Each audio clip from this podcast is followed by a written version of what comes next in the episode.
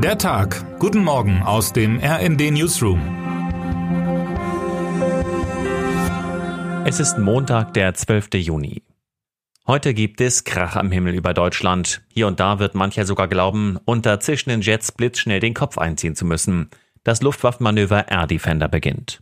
Bis zum 23. Juni üben mehr als 10.000 Soldatinnen und Soldaten aus 25 Staaten Starts, Landungen und das militärische Zusammenspiel in der Luft. Das Manöver hat historisches Format. Air Defender ist die größte Übung ihrer Art seit Bestehen der NATO. Im zivilen Luftverkehr könnte es, wie Markus Decker und Jana Freiberger berichten, zu Einschränkungen und Verspätungen kommen. Der Inspekteur der deutschen Luftwaffe Ingo Gerhards betont allerdings gegenüber dem Redaktionsnetzwerk Deutschland, wir tun alles, damit die Einschränkungen so gering wie möglich gehalten werden. Jahrzehntelang wurden NATO-Manöver von vielen Deutschen mit einem Kopfschütteln begleitet. Wozu braucht man das alles noch? Heute, nach Russlands Einmarsch in die Ukraine, fallen neue Blicke auf die NATO. Plötzlich hat man die westlichen Verbündeten wieder ganz gern an seiner Seite. Zeitenwende? Das ist ein großes Wort, eigentlich zu elegant für das, was gerade geschieht. Denn vieles sieht ja so aus, als habe jemand einfach nur auf schnelles Zurückspulen gedrückt. Mit Schwung geht es zurück in die 80er. Der Überschallknall von NATO-Flugzeugen gehörte damals in Westdeutschland zum Alltag, ebenso wie von Panzern angefressene Bordsteinkanten.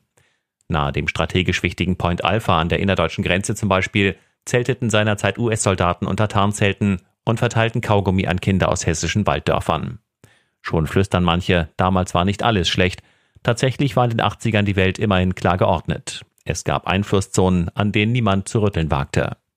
Schlecht allerdings war die gefährliche Anspannung, die aus dem System der gegenseitigen nuklearen Abschreckung erwuchs. Die 80er waren eine Zeit mit verdammt kurzen Vorwarnzeiten. Auch in dieser Hinsicht geht es derzeit leider rückwärts. Am vorigen Freitag kündigte Russlands Staatschef Wladimir Putin an, er werde noch im Juli taktische Atomwaffen nach Belarus verlegen. Damit wächst in diesem Sommer die nukleare Bedrohung der Ukraine, aber auch die des Baltikums und Polens. In militärisch-akademischen Kreisen der USA wächst inzwischen die Sorge, der ukrainische Gegenangriff könne eine atomare Reaktion Russlands auslösen.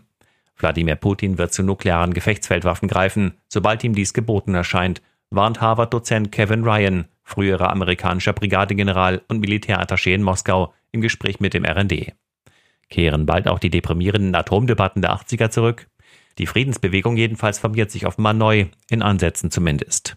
Vor dem Bundeswehrflugplatz im niedersächsischen Wunsdorf zum Beispiel kamen am Wochenende immerhin 300 Kritiker des Air Defender Manövers zusammen und schwenkten blaue Flaggen mit weißen Friedenstauben.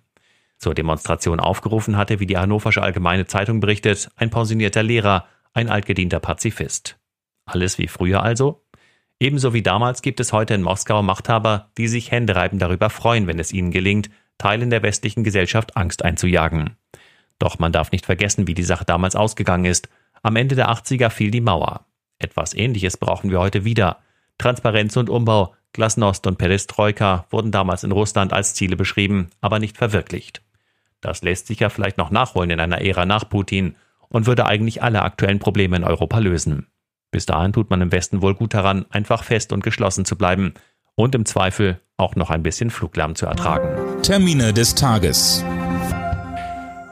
Bei den Ampelparteien SPD, FDP und Grüne stehen heute getrennte Sitzungen der Führungsgremien auf dem Programm. Themen sind unter anderem das Heizungsgesetz und die europäische Asylregelung. Über die Diskussionslage in der SPD informiert der Co-Vorsitzende Lars Klingbeil die Medien um 13.30 Uhr. Grünen-Chefin Ricarda Lang folgt um 14 Uhr. Bereits um 11.30 Uhr tritt FDP-Generalsekretär Bijan Gisaray vor die Presse. Vor dem Landgericht Hamburg beginnt um 10 Uhr die bundesweit erste mündliche Verhandlung im Prozess gegen BioNTech wegen eines mutmaßlichen Impfschadens. Die Klägerin behauptet, seit der Impfung unter Schmerzen im Oberkörper, Schwellungen der Extremitäten, Erschöpfung, Müdigkeit und Schlafstörungen zu leiden. Sie fordert mindestens 150.000 Euro Schmerzensgeld. Wer heute wichtig wird. Zu einem Fernwärmegipfel mit Vertretern von Wirtschaft und Kommunen bitten heute Bundesbauministerin Clara Geiwitz und Bundeswirtschaftsminister Robert Habeck. Die Bundesregierung erhofft sich ein deutliches Aufbruchsignal für den klimaneutralen Um- und Ausbau der Fernwärmeversorgung in Deutschland.